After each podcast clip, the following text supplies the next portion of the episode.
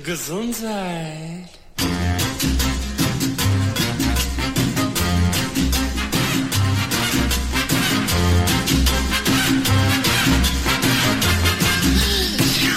Gesundheit. Liebe Hörerinnen und Hörer von US Radio 104,8, die vielen positiven Kommentare und Zuschriften von Ihnen, von euch, von einer treuen Fangemeinde motivieren uns weiterzumachen. Weiterzumachen, einen kritischen Blick über den Tellerrand der allgemeinen Schulmedizin zu werfen und auch unbequemen Themen einen Raum zu geben. Dafür herzlichen Dank und willkommen in der 61. Ausgabe der Gesunden Stunde, für die ich, Sigi Oberrevenkemper, zusammen mit meinem Kollegen Klartext-Herausgeber Uwe Altschner sendeverantwortlich bin. In den nächsten 57 Minuten sprechen wir als medizinisch interessierte Laien ohne Fachausbildung innerhalb der Richtlinien des Niedersächsischen Landesmediengesetzes über Bereiche, die unmittelbar mit unserer Gesundheit zu tun haben. Dabei ist es uns bei aller Meinungsfreiheit wichtig, dass keine negativen Rückschlüsse auf US Radio 104,8 gezogen werden können und unser Radiomagazin ausschließlich der Bereitstellung von Informationen und Inhalten dient, die nach bestem Wissen und Gewissen recherchiert sind, durch Quellennachweise belegt werden können und aus denen sich jeder eine eigene Meinung bilden sollte. Langsam setzt die Aufarbeitung der Covid-Krise ein und wir erleben Berichte über Schäden von Impfungen auch im Mainstream. Das sind wichtige Zeichen. Aber gehen sie auch weit genug und setzen an der Wurzel der Problematik an? Sind alle Fragen hinsichtlich des Zustandekommens von Art und Umfang der Maßnahmen gegen Corona und dem Einsetzen von Impfstoffen als einzige Lösung beantwortet? Haben die Frage Delegitimierung und Ausgrenzung in den letzten drei Jahren noch einen größeren Stellenwert bekommen? Ist Lauterbachs Versprechen für Hilfe gegen Impfschäden die endgültige Lösung? Und was erzählt eine 95-jährige Dame mit einer bewegenden Vergangenheit meinem Kollegen Uwe Altschner im Interviewteil? Antworten auf diese Fragen erhalten alle Hörerinnen und Hörer von OS Radio 104,8 nach unserem ersten Musiktitel They Dance Alone von Sting. Bleiben Sie auf Sendung und informieren sich über die Themenvielfalt der gesunden Stunde. Bis gleich.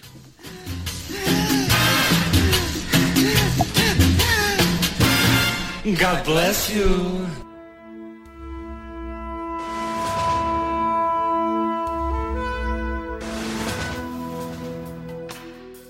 Zurück in der gesunden Stunde begrüßt Sie am Mikro Sigi Oberrevenkemper. Für unsere 61. Ausgabe haben wir uns einiges vorgenommen und so will ich auch keine langen Vorreden halten und begrüße ganz herzlich meinen Kollegen Klartext-Herausgeber Uwe Altschner. Hallo Uwe, dass du mir heute wieder zur Seite stehst. Hallo lieber Sigi, hallo liebe Hörerinnen und Hörer hier bei OS Radio 104,8 zur 61. gesunden Stunde. In diesem Blog besprechen wir, ich nenne es mal ein Medienereignis, in dem unser Gesundheitsminister eine Hauptrolle spielt. Keine Medikamente, wenig Geld, Patienten mit Long-Covid und Impfschäden fühlen sich allein. So lautet die Überschrift des Beitrages aus heute aktuell vom 12.03.2023, von dem wir uns zunächst einige Ausschnitte und im Anschluss daran noch einige widersprüchliche Aussagen Lauterbachs anhören. Erst vor kurzem hat das Land Nordrhein-Westfalen anerkannt, dass Celines schwere Erkrankung durch den Impfstoff Comirnaty von BioNTech verursacht wurde. Sie bekommt eine monatliche Versorgungsleistung von 854 Euro. Doch das reiche nicht. Wir haben kein normales Leben mehr. Und dafür finde ich, nicht nur das Land NRW, wir sind dankbar, wir sind froh, aber BioNTech hat uns das angetan. Niemand könne wieder gut machen, was Celine und die gesamte Familie durch die Impfung erleiden mussten, sagt ihre Mutter. Auch der Staat sollte jetzt endlich mehr Verantwortung übernehmen. Der Bundesgesundheitsminister ist bei uns. Vielen Dank dafür und guten Abend, Karl Lauterbach. Guten Abend, Herr Sievers. Was sagen Sie denn diesen Betroffenen? Zunächst einmal, diese Schicksale sind absolut bestürzend und jedes einzelne Schicksal ist eins zu viel und äh, die Menschen tun mir ehrlich gesagt auch sehr leid. Das sind schwerste Einschränkungen und davon wird auch einiges permanent sein. Von daher ist das schwierig. Ähm, was wir als Staat machen, ist, die Krankenkassen übernehmen halt die Behandlungskosten und also die Länder bezahlen, wenn die Versorgung notwendig ist, die Versorgungskosten. Aber tatsächlich haben wir auf beiden Seiten Probleme, weil die Medikamente für eine Behandlung, die haben wir noch nicht. An denen wird fieberhaft ge geforscht und die Versorgungsansprüche, die sind oft sehr eng geschnürt hört. Von daher verstehe ich tatsächlich die Menschen, die also sich hier beklagen. Jetzt äh, tun Sie so ein bisschen so auch, als ob eigentlich alles geregelt wäre. Aber wenn man mit diesen Menschen redet, hört man genau das Gegenteil. Ein Jahr kämpfen, immer wieder abgewiesen werden. Viele Stellen, die einem keinen Glauben schenken, manchmal sogar überhaupt nicht mal eine Antwort bekommen. Und dann Spießrutenlauf bis zur Anerkennung als Impfschaden und am Ende eine kleine Summe. Das kann es doch nicht sein, was der Staat aktuell diesen Menschen bietet, oder? Auf keinen Fall. Und ich will auch nicht diesen Eindruck erwecken, denn das ist nicht der, also das ist nicht, wie ich die Dinge sehe. Es muss also hier zu einem schnelleren Anerkennen dieser Verfahren, dieser also Impfschäden kommen. Und wir bekommen ja jetzt auch langsam ein klareres Bild. Man muss allerdings auch darauf hinweisen, nur dass kein falscher Eindruck hier hängen bleibt.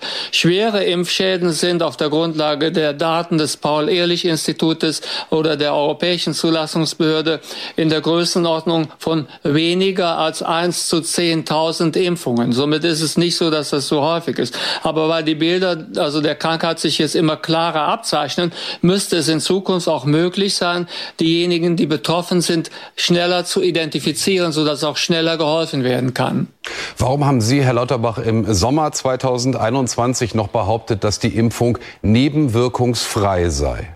Naja, das war eine Übertreibung, also die ich da einmal in einem missglückten Tweet gemacht habe. Aber es war ja nicht grundsätzlich meine Haltung. Ich hatte ja sehr, sehr häufig vorher auch schon zu den Nebenwirkungen der Impfungen Stellung genommen. Ja, ich habe zum Beispiel sehr Sie haben aber auch häufig danach noch gesagt, es gebe kaum oder praktisch gar keine, halt mehr oder weniger nebenwirkungsfrei, haben Sie danach in einer Fernsehsendung von Anne Will noch mal gesagt. Also Sie haben schon immer diesen Eindruck erweckt, dass das Thema Nebenwirkungen eigentlich gar kein Thema ist. Bis vor kurzem war es noch ein No-Go, über Nebenwirkungen von Impfstoffen zu sprechen. Nun rudert unser Gesundheitsminister in der ZDF-Sendung, aus der Sie gerade einige Ausschnitte gehört haben, anscheinend zurück, revidiert einen Großteil seiner Aussagen und beendet das Interview in heute aktuell mit folgender Aussage. Zitat Anfang. Ich glaube, das ist der damaligen Situation geschuldet, dass man damals so schnell wie möglich die Impfstoffe nutzen wollte. Und da ist der Staat in die Haftung gegangen. Vielleicht war das auch richtig, denn es ist besser, dass der Staat haftet, als dass mit Firmen lange Vergleiche oder Prozesse geführt werden müssen. Zitat Ende. Uwe, dann ist doch alles vom Tisch, unmögliche Klagen geregelt. Oder wird da die Rechnung ohne den Wirt gemacht und etwas bei allen Zugeständnissen übersehen? Ja, also grundsätzlich ist es so, dass es schon bemerkenswert ist, dass jetzt auf einmal diese Aufarbeitung scheinbar einzusetzen äh, scheint auch im Mainstream. Und äh, es ist natürlich auch richtig, dass äh, dieses Leid, was den Betroffenen dazugefügt worden ist, dass das äh, anerkannt wird. Allerdings ist es auch, glaube ich, wichtig, dass wir da genau hinhören, was tatsächlich äh, besprochen wird und worum da jetzt hier geredet wird. Auf der einen Seite tut der Minister immer noch so, als seien es ähm, sehr wenige. Er beruft sich dabei auf die Zahlen des Paul-Ehrlich-Instituts und dabei wird vollkommen vergessen, dass überhaupt die Meldungen ja schon erschwert werden, beziehungsweise Ärzte, die Meldungen einreichen wollen, dass sie Probleme bekommen, dass ihnen äh, fachlich Vorwürfe gemacht werden äh, und äh, so weiter. Das ist bekannt.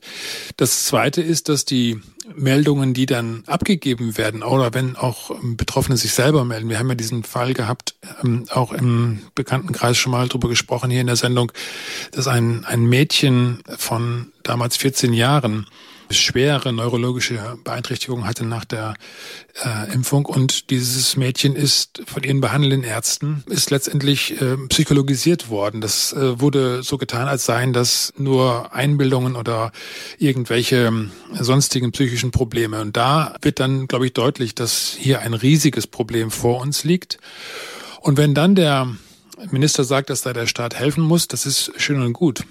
Es ist nur auf der anderen Seite so, dass die Frage, warum überhaupt diese Mittel angewendet worden sind und warum die Hersteller Haftungsfreiheit bekommen haben in einem solchen Ausmaß, das bedarf auch noch einmal der Betrachtung. Ähm, es ist hier, gibt hier verschiedene Widersprüche. Wir haben, äh, glaube ich, auch noch mal einen, einen, kleinen Beitrag, wo wir die, äh, auch die Widersprüche von Karl Lauterbach selber noch mal gegenübergestellt bekommen haben. Das hat ein äh, Twitter-User Tom Badassman hat das zusammengestellt und wir hören da mal, mal kurz eben hier rein. Also Sie haben schon immer diesen Eindruck erweckt, dass das Thema Nebenwirkungen eigentlich gar kein Thema ist. Na, das ist nicht richtig. Alles in allem sind diese Nebenwirkungen sehr selten, insbesondere die schweren Nebenwirkungen. Zunächst einmal, diese Schicksale sind absolut bestürzend und jedes einzelne Schicksal ist eins zu viel. Und das Post-Weg-Syndrom bezeichnet man ein Syndrom, wo nach der Impfung die Menschen sich nicht so gut konzentrieren können wie vorher. Warum haben Sie, Herr Lauterbach, im Sommer 2021 noch behauptet, dass die Impfung nebenwirkungsfrei sei? Naja, das war eine Übertreibung, also die ich da einmal in einem missglückten Tweet gemacht habe. Also äh, in der Regel ist es so, dass ich mir genau überlege, was ich twittere, aber das ist sehr selten weniger als einer von 25.000 entwickelt überhaupt die also Komplikationen. 1 zu 10.000. Da kann man jetzt sagen, das ist viel und man kann sagen, es ist nicht so viel. Es gibt auch keine Impfungen, die jemals so gut in Bezug auf ihre Nebenwirkungen untersucht worden sind wie die Covid-Impfungen. Und wir bekommen ja jetzt auch langsam ein klareres Bild. Also äh, ich habe es ja eben gesagt, also die Zahlen waren mir ja all die Zeit bekannt. Also nicht gering. Das ist eine Nebelkerze, so ist es nicht. Ich war auch selbst Impfarzt. Es ist nebenwirkungsfrei oder fast nebenwirkungsfrei. Wir haben genug Impfstoff, die Impfstoffe sind gut. Da mussten Sie später dann zugeben, das war eine, eine glatte Fehleinschätzung. Wie oft, Herr Lauterbach, passiert Ihnen das? Also äh, statistisch gesehen nicht allzu oft. Das sind schwerste Einschränkungen und davon wird auch einiges permanent sein. Von daher ist das schwierig. Es wird ja niemand gegen seinen Willen geimpft. Selbst die Impfpflicht führt ja dazu, dass man sich zum Schluss frei, freiwillig impfen lässt. Ich würde dann versuchen, die Ungeimpften zur Impfung zu zwingen, mhm. indem ich sage, also ihr könnt vor, sonst könnt ihr nicht raus. Und äh, die Menschen tun mir ehrlich gesagt auch sehr leid. Ich glaube, dass wir den Kindern das Impfangebot machen sollten. Es gibt Hinweise darauf, dass die Impfung unter Umständen ähm, eben nicht nur gesund ist für die Kinder. Somit wir reagieren schon darauf, wenn wir ein Problem sehen bei der Impfung, dann wird das gelöst und die Impfung wird angepasst. Die Impfstoffe, die nicht so gut sind, die werden dann auch nicht mehr genutzt. In Amerika und in Kanada wird die Impfung ja bei 16 bis 18-Jährigen schon lange gemacht. Und da haben wir bisher keine schwerwiegenden Nebenwirkungen gesehen. Und gestern habe ich noch mal auf, bitte. Das ist nicht richtig. Also, äh, welche schwerwiegenden Nebenwirkungen würden Sie denn hier vortragen? Myokardentzündung finde ich schon eine schwerwiegende Nebenwirkung. Ich kann nicht spekulieren, das ist nicht meine Aufgabe. Als Minister muss ich also da vorsichtig sein. Somit also die Impfungen, der Nutzen überwiegt, aber es ist richtig, 1 zu 10.000, das mhm. ist die Häufigkeit von schweren Nebenwirkungen. Und niemand soll alle drei Monate geimpft werden. Gefährlich und so. das habe ich auch immer von Anfang genau. an gesagt. Okay. Wo die vierte Impfung aber lange zurückliegt, länger als sechs Monate, oder eine Infektion länger als sechs Monate zurückliegt, dass dort ausdrücklich auch die fünfte Impfung empfohlen wird. Und also es gibt auch nicht so viel Geld damit zu machen. Mit so, also mit Impfstoffen verdient man sowieso in der Regel nicht viel Geld. Also Denn die Gewinne sind ja exorbitant gewesen, exorbitante Gewinne. Die Pharmafirmen, die Pharmafirmen werden mit Impfstoffen nicht reich. Aber es war ja nicht grundsätzlich meine Haltung. Ich hatte ja sehr, sehr häufig vorher auch schon zu den Nebenwirkungen der Impfungen Stellung genommen. Diejenigen, die hier gegen die Impfung protestieren, haben dazu keinen Beitrag geleistet und sollten eigentlich nicht hier sein.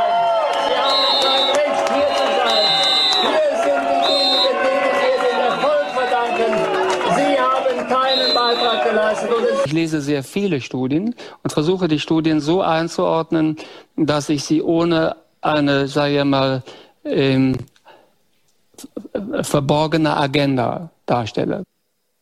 So, ne, das war jetzt ein, eine Zusammenstellung von unterschiedlichsten, aber extrem widersprüchlichen Aussagen dieses Ministers.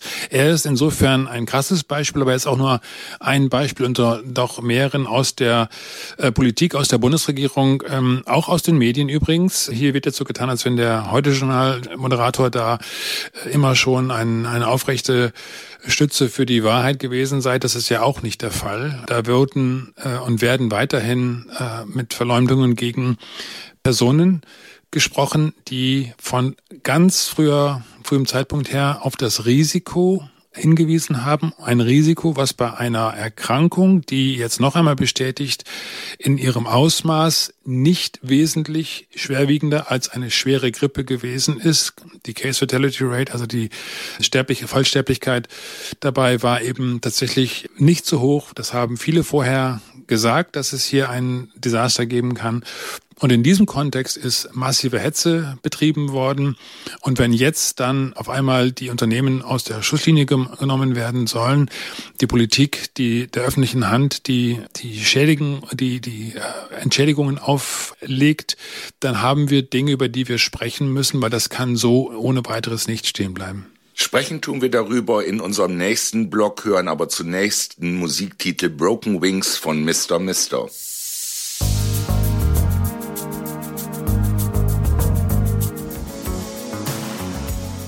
Liebe Hörerinnen und Hörer von US Radio 104,8, zurück in der gesunden Stunde spricht Sigi Obergräfenkämper weiter mit Klartext-Herausgeber Uwe Altschner über widersprüchliche Aussagen von unserem Gesundheitsminister Karl Rauterbach in Bezugnahme auf die Sendung vom 12.03.2023 im CDF.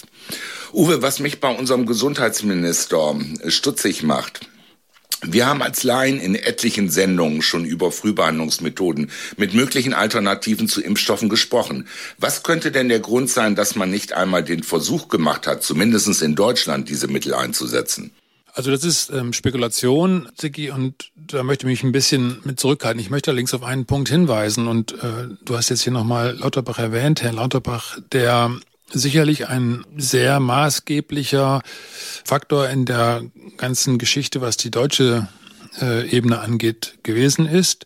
Allerdings er ist nicht der einzige gewesen und das ist eben etwas, worauf wir, also was wir nicht vergessen sollten. Die gesamte Regierungspolitik und maßgebliche Fachpolitiker haben hier bei dieser Geschichte versagt. Sie haben, und da ist eben die Aufzählung von Lauterbach ist da beispielhaft, sie haben sich immer wieder mit irgendwelchen neuen Aussagen dann widersprochen. Jetzt müssen sie, nachdem die Ausmaße der Schädigungen so groß werden, dass sie nicht mehr zu leugnen sind, müssen sie stückchenweise klein beigeben und versuchen da Glaubwürdigkeit zurückzugewinnen. Das gilt auch für die Medien. Das ist ja vor allem ein Versuch, Glaubwürdigkeit nicht vollkommen zu verlieren und sich jetzt dann doch ein bisschen der Aufklärung zu widmen.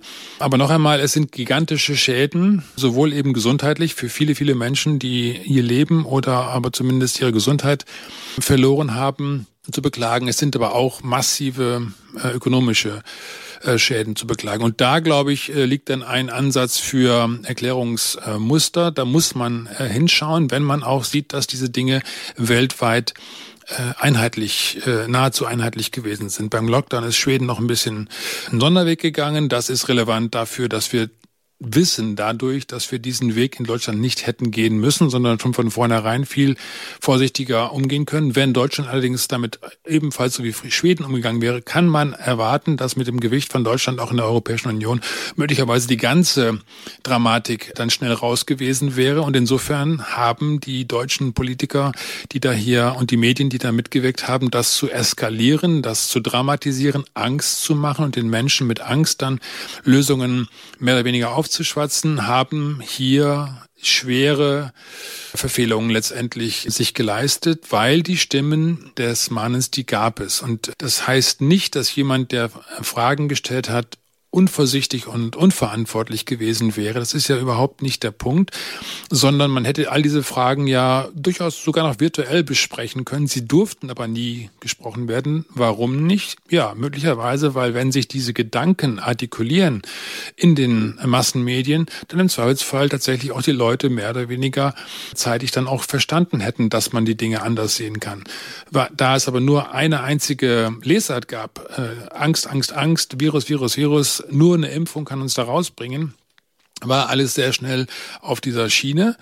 Und die Frage, warum ist das so, das ist dann eben etwas, wo man äh, sehr genau suchen muss, wo man auch wahrscheinlich lange drüber sprechen muss, wo man aber von vornherein keine Hypothesen ausklammern darf. Denn es ist hier ganz offensichtlich nicht mit Stümperei zu erklären. Hier steht, weil es ein weltweit einheitliches Handeln gibt, steht hier mit hohem Maße eine planvolle Aktion dahinter. Das ist jetzt etwas, wo man sagen kann, das wäre Verschwörungstheorie.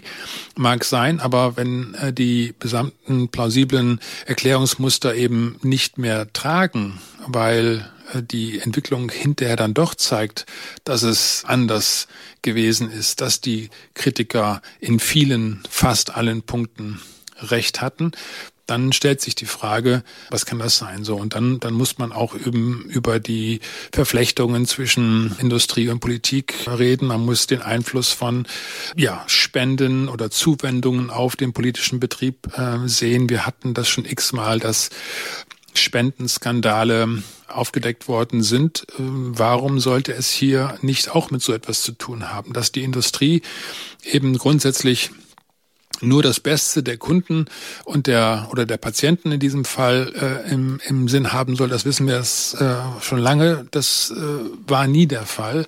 Äh, Abgasskandale haben viel Geld gekostet, haben gesundheitlich zu weniger Folgen gehört, aber waren gleichermaßen skandalös. Und äh, hier haben wir es jetzt mit einem Handeln im Bereich des, der Gesundheitspolitik zu tun, mit Folgen, die sich im Bereich der gesamten Wirtschafts- und Finanzpolitik letztendlich auswirken, weil die öffentlichen Kassen sind belastet worden. Und dann kann man schon fragen, wer hat an so etwas ein Interesse? Das sind offene Fragen, die muss man stellen. Die haben mit Gesundheit per se äh, nicht direkt zu tun oder scheinen nicht direkt zu tun haben. Aber wir wissen erstens, dass das Thema Wirtschaftswachstum unmittelbar mit gesundheitlichen Folgen zu tun hat. Also Suizide, schlechtere Ernährung, Hunger in der dritten Welt. Das sind alles Folgen von wirtschaftlichem Abschwung und von wirtschaftlichen Krisen.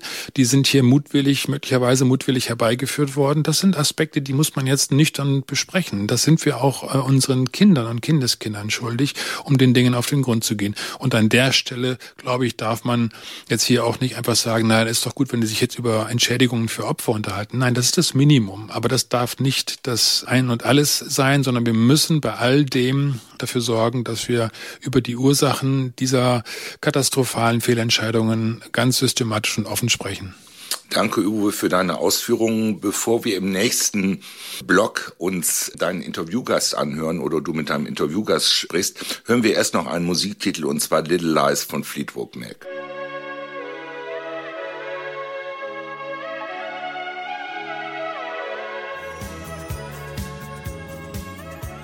Zurück in der gesunden Stunde. Mein Name ist Uwe Altschner und ich bin jetzt verbunden mit Irene Tokaja. Irene Tokaja ist gebürtig aus Schwerin. Sie ist Jahrgang 1927, wenn ich das sagen darf. Und es ist etwas, was mich sehr berührt hat. Wir haben uns äh, kennengelernt im Zuge der Berichterstattung über die äh, Proteste gegen die unverhältnismäßigen Maßnahmen. Irene ist eben durch das Alter formell Risikogruppe. Sie ist eine zauberhafte Dame, die schon viel erlebt hat äh, in diesem Leben, denn äh, sie ist Jüdin. Ihr Vater ist 1943 im Vernichtungslager Sobibor umgebracht worden. Irene hat glücklicherweise überlebt und sie hat im März 2021 eine flammende leidenschaftliche Rede gehalten in Toronto auf einer Kundgebung, in dem sie zu Wachsamkeit aufgerufen hat, äh, dass diese Maßnahmen unverhältnismäßig sind.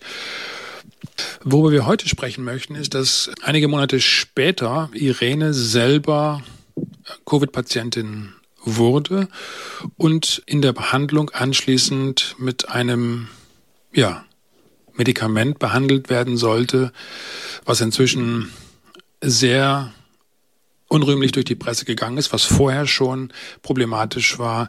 Irene äh, Tokaja, herzlich willkommen in der gesunden Stunde. Vielen Dank für die Einladung. Wir ähm, sprechen jetzt hier Deutsch, damit wir nicht den Umweg über eine Übersetzung machen müssen. Aber Frau Tokaja ist äh, tatsächlich in Kanada, ich will nicht sagen heimisch geworden. Dort hat sie Familie. Sie fühlt sich, äh, das hat sie mir im Privaten gesagt, äh, auf der ganzen Welt wie eine Reisende.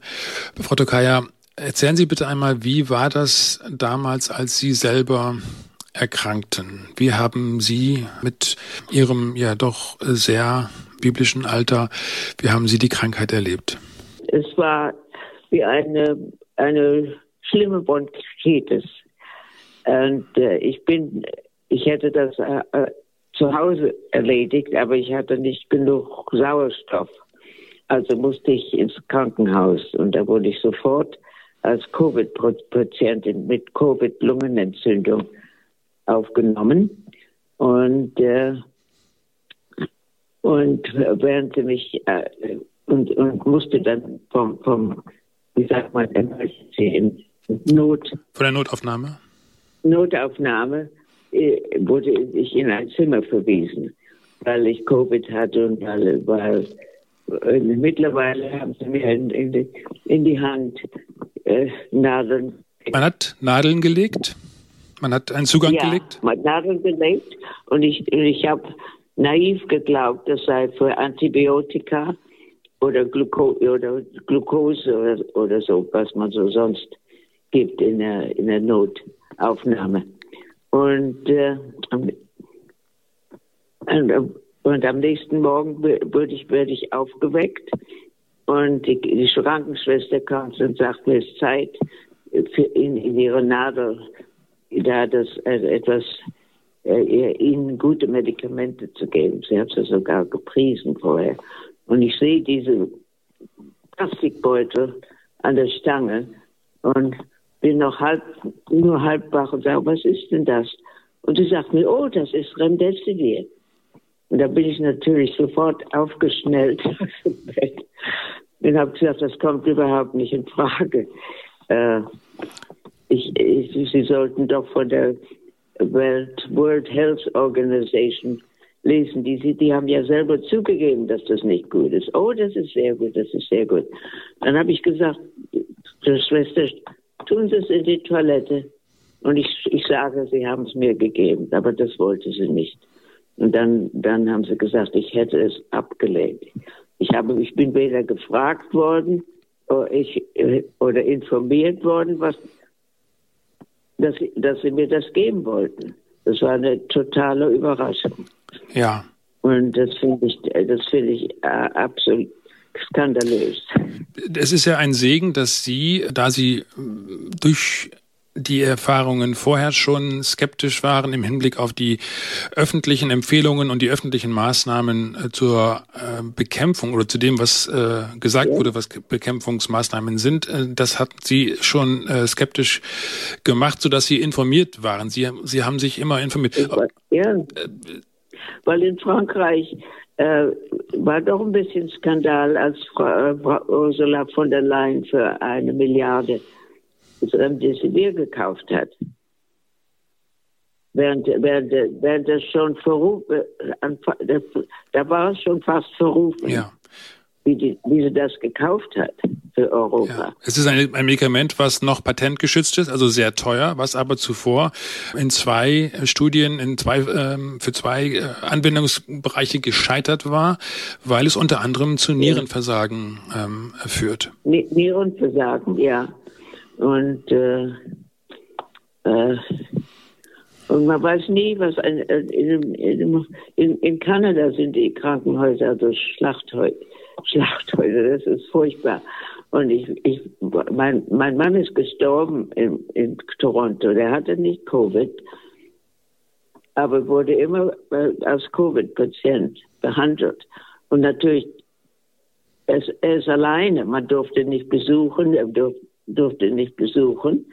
Und äh, ich weiß nicht, ob das, Haus, das Krankenhaus ihm, ihm äh, was es ihm verpasst hat, ob es Remdesivir oder, oder ob sie ihn geimpft haben oder das, das weiß ich nicht. Nur weiß ich, dass äh, er am Ende eine Nieren äh, äh also die, die Nieren haben nicht mehr funktioniert. Nierenversagen, ja. Das, das das war das Ende. Er war zu alt, um, um, um äh, Dialyse zu kriegen oder was. Was, was, was, was man sonst sagt, Nierenversagen. Aber ich frage mich, was, ob da was auch passiert ja, ist. Ja. Das äh, werden wir äh, oder werden Sie wahrscheinlich äh, kaum noch rausbekommen können. Aber Ihr Fall ist dokumentiert. Das heißt, äh, in Ihrem Fall steht es sogar in den Entlasspapieren drin, dass Sie Remdesivir abgelehnt haben. Sehr gut. Ja. Ja.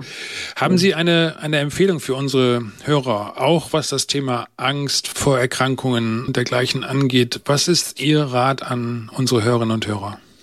Ich habe an für sich nicht Angst vor der Krankheit. Ich bin 95, nehme überhaupt keine Medikamente. Ich warte immer vier Tage, bis ich zum Arzt gehe oder zur Apotheke. Aber ich, ich, ich kann verstehen, dass ich, ich, hab, ich, kenne viele Hypochonder, die, die mich verrückt halten würden dass ich solche Reden führe. Ja. Aber, aber man kann, wenn eine ein, einfache Bronchitis wird dann Lungenentzündung genannt und äh, wartet auf den zehnten Tag. Ich am zehnten Tag wollten unbedingt auf, auf den zehnten Tag da, da, da, da die meisten alten Leute sterben am zehnten Tag, haben sie mir erzählt. Hm. Sie sind zum Glück wieder genesen, aber Sie sind kritisch und wachsam, was die öffentliche Behandlung dieses Themas angeht. Ja, ich habe keinen Rat zu geben. Ich, ich, ich, ich, da kann ich nicht sagen, was ich. es ist schwer für mich zu, zu sagen, ich soll einen Rat geben. Ich, ich immer, wenn Leute Rat geben, bin, bin ich nicht sehr glücklich. Das verstehe ich gut. Das verstehe ich gut. Ja.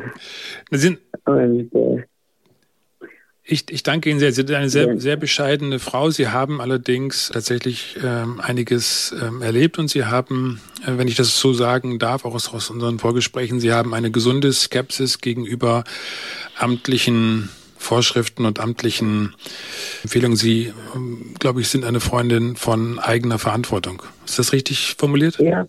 Nein. Wenn mich jemand beliebt. Entschuldigung. Da war die Leitung leider dann unterbrochen. Das äh, war Irene Tokaya, eine sehr rüstige ältere Dame im zarten Alter von 95 Jahren über ihre Erfahrungen mit der Behandlung von Covid und mit dem Verschreiben eines Medikaments, was nachgewiesenermaßen zu Nierenversagen führt und in dieser Situation häufig eingesetzt worden ist, vor allem in den Ländern des angloamerikanischen Sprachraums. Wir machen jetzt weiter mit einem Musikstück, was der Vater von Irin Tokaya, Alfred Tokaya, geboren 1900 in Köthen, im, äh, am 21. März 1900 in Köthen geboren, ähm, wie gesagt gestorben in Sobibor im Vernichtungslager Sobibor umgebracht durch die Nazis und Alfred Tokaya hat das folgende Lied komponiert. Musik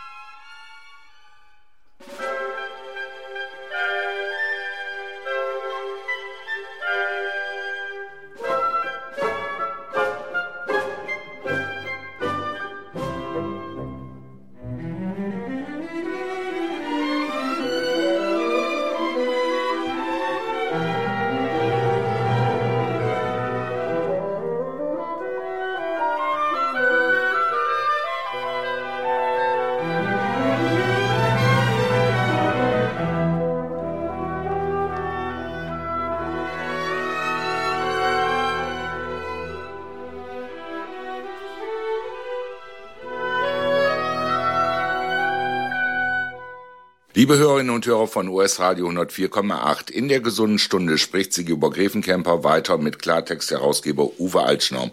Uwe, dein Interviewgast erwähnte das Medikament Remdesivir. Was hat es da denn im Detail mit auf sich? Ja, Remdesivir ist eine äh, sehr kontroverse Geschichte. Es ist ein relativ neues Medikament. Es ist entwickelt worden als antivirales Medikament nach beziehungsweise im Zuge der Schweinegrippe vor einigen Jahren. Und es ist dann gescheitert im Einsatz bei Ebola. Da hat sich gezeigt, dass dieses Medikament keinen Nutzen hatte. Es ist danach noch einmal äh, probiert worden, es bei der Hepatitis äh, einzusetzen, meine ich, muss ich jetzt äh, gewissen Vorbehalt noch lassen, aber das war jedenfalls ein zweiter, ein zweiter Fall, wo ebenfalls Remdesivir gescheitert war. Und dann kam es bei Corona, bei Covid kam es dann auf einmal doch wieder aufs Trapez. Und das ist an sich schon bemerkenswert. Dieses Medikament ist sehr teuer, da kostet ein Einsatz pro Patient etwa 5000 Dollar.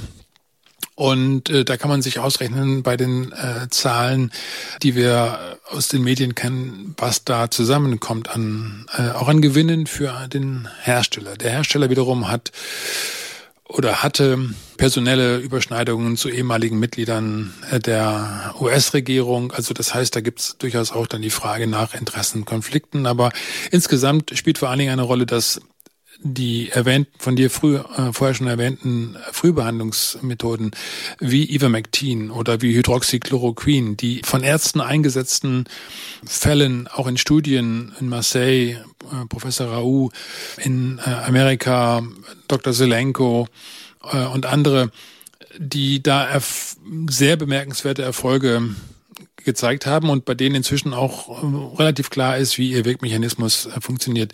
Die wurden verteufelt, sprichwörtlich verteufelt. Äh, die wurden als Pferdemedikamente abgewertet, am Beispiel von Ivermectin. Das ist ein Medikament, was den Nobelpreis bekommen hatte für seine vielseitige Anwendbarkeit beziehungsweise auch für seine gute Verträglichkeit. Und Remdesivir hat im Gegenzug dazu erhebliche Nebenwirkungen, die auch dokumentiert sind, unter anderem auch von der Europäischen Union dokumentiert sind, aber auch von der WHO äh, dokumentiert sind. Und trotzdem wurde dieses Medikament äh, verschrieben. Äh, es führt unter anderem zu Nierenversagen, aber auch zu Leberschäden, in sehr, sehr vielen Fällen jedenfalls. Und insofern stellen sich dann bei diesen ganzen äh, Aspekten durchaus auch die Fragen, Remdesivir ist in den Ländern äh, des angloamerikanischen Sprachraums tatsächlich äh, bevorzugt eingesetzt worden. In Europa waren die Ärzte da etwas weniger also etwas mehr zurückhaltend. In Amerika gehört es zu den Behandlungsrichtlinien für die Covid-Patienten.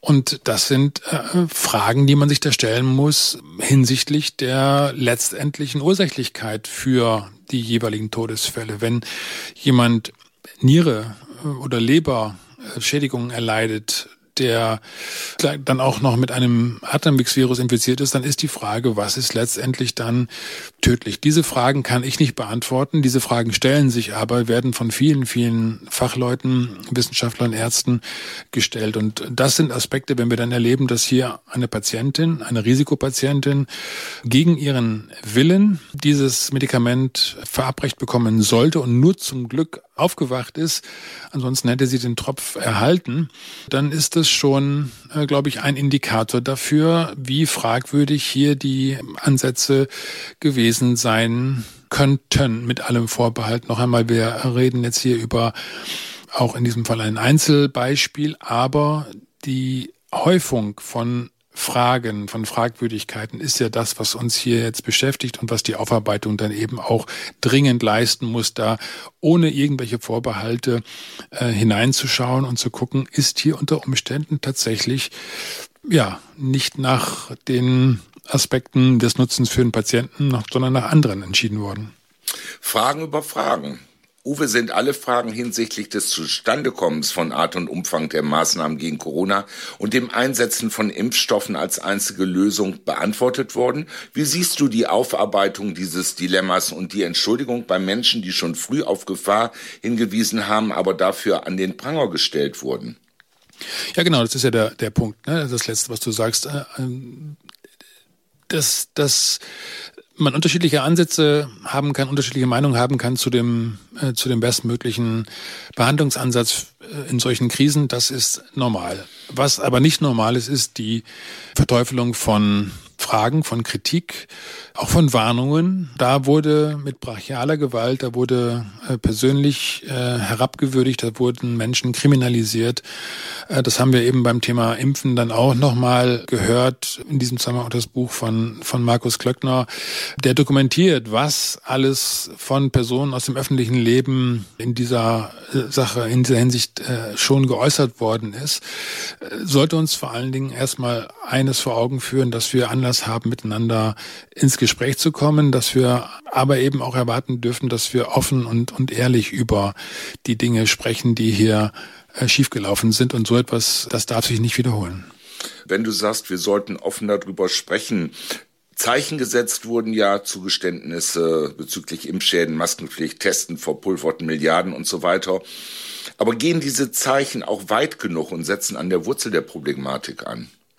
Wie gesagt, Sigi, da habe ich jetzt meine persönliche Meinung dazu. Die spielt an dieser äh, Stelle keine Rolle. Äh, ich glaube, dass wir eben längst nicht in die Aufarbeitung wirklich eingestiegen sind. Wir fangen gerade an, Dinge beim Namen zu nennen und ob wir das damit ernst meinen, ob die, äh, die Medien und die Politik das damit ernst meint oder ob sie tatsächlich eben nur versucht, krampfhaft irgendwie das Vertrauen, was ihr abhanden kommt, was beiden abhanden kommt, Medien und Politik, jetzt durch Zugeständnisse wiederzugewinnen.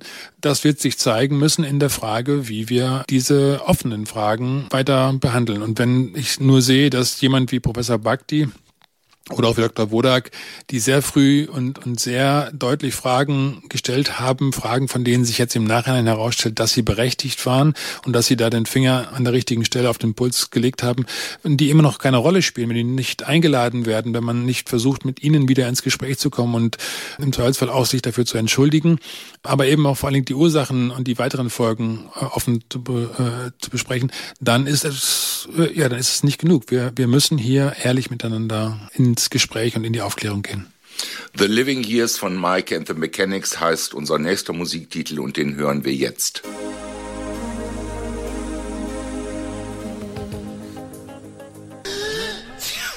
Gesundheit. Das war sie, die 61. Ausgabe der Gesunden Stunde hier auf OS Radio 104,8 mit den Sendeverantwortlichen Sigi Obergräfenkemper und Uwe Altschner. Wir danken Ihnen für Ihr Interesse. Unsere nächste Sendung kommt am 28. April 2023, wiederum um 18.03 Uhr hier nach den Nachrichten auf OS Radio 104,8 oder auf osradio.de im Livestream. Wir danken Frank Paul, unserem Kollegen, für die Zusammenstellung der Playlist und den Schnitt unserer Sendung. Und wir danken den Kolleginnen und Kollegen von OS Radio 104,8 für die Bereitstellung des Sendeplatzes im Rahmen des niedersächsischen Landesmediengesetzes. Es ist wichtig, in diesen Zeiten im Gespräch und in der Diskussion zu bleiben. Wir danken für diese Möglichkeit. Sie können uns nachhören, diese Sendung nachhören, überall dort, wo Sie Podcasts finden Suchen Sie nach Die gesunde Stunde. Bitte bewerten Sie uns auch.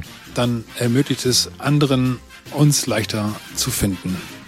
Ganz herzlichen Dank für Ihr Interesse. Bleiben Sie gesund, bleiben Sie kritisch und bleiben Sie wachsam. Tschüss, bis zum nächsten Mal.